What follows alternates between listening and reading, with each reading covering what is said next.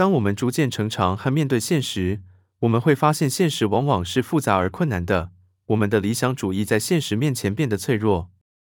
有些人可能会因此感到失落或灰心丧气，而有些人会选择转变自己的立场和价值观，从而找到一种更现实、更符合自己兴趣和才能的方式。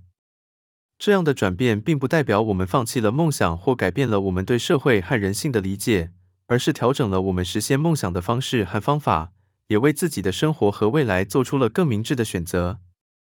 总之，对于理想主义者来说，重要的是要坚持自己的信仰和价值观，但同时也要学会接受现实，并且在现实中不断探索和寻找自己的位置和价值。